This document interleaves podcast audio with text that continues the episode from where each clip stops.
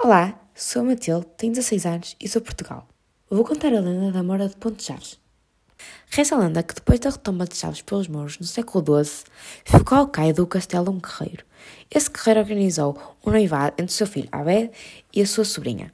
A bela jovem não recusara Abed, pois, apesar de não gostar dele, nenhum dos poucos mouros qualificaram de despertar a paixão. Alguns anos mais tarde, os cristãos iniciaram a conquista da região de Chaves, tendo mesmo atacando a cidade.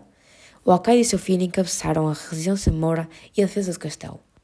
Numa ocasião, enquanto apreciava os combates, a sobrinha do alcaide fixou os olhos num belo guerreiro cristão, que ganhava com os seus homens cada vez mais posições no castelo.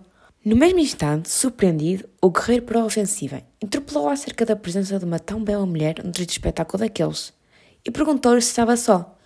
Quando a Moura respondeu que vivia com o tio, alcaide do castelo, o guerreiro mandou levá-la imediatamente para o seu acampamento, a luta prosseguiu entretanto e o castelo acabou por ser tomado.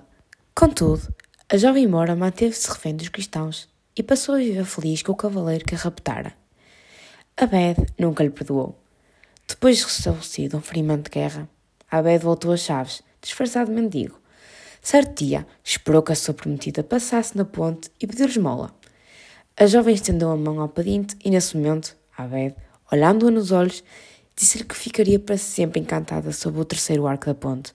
Só o amor de um cavaleiro cristão, não aquele que a levou, poderia salvá-la.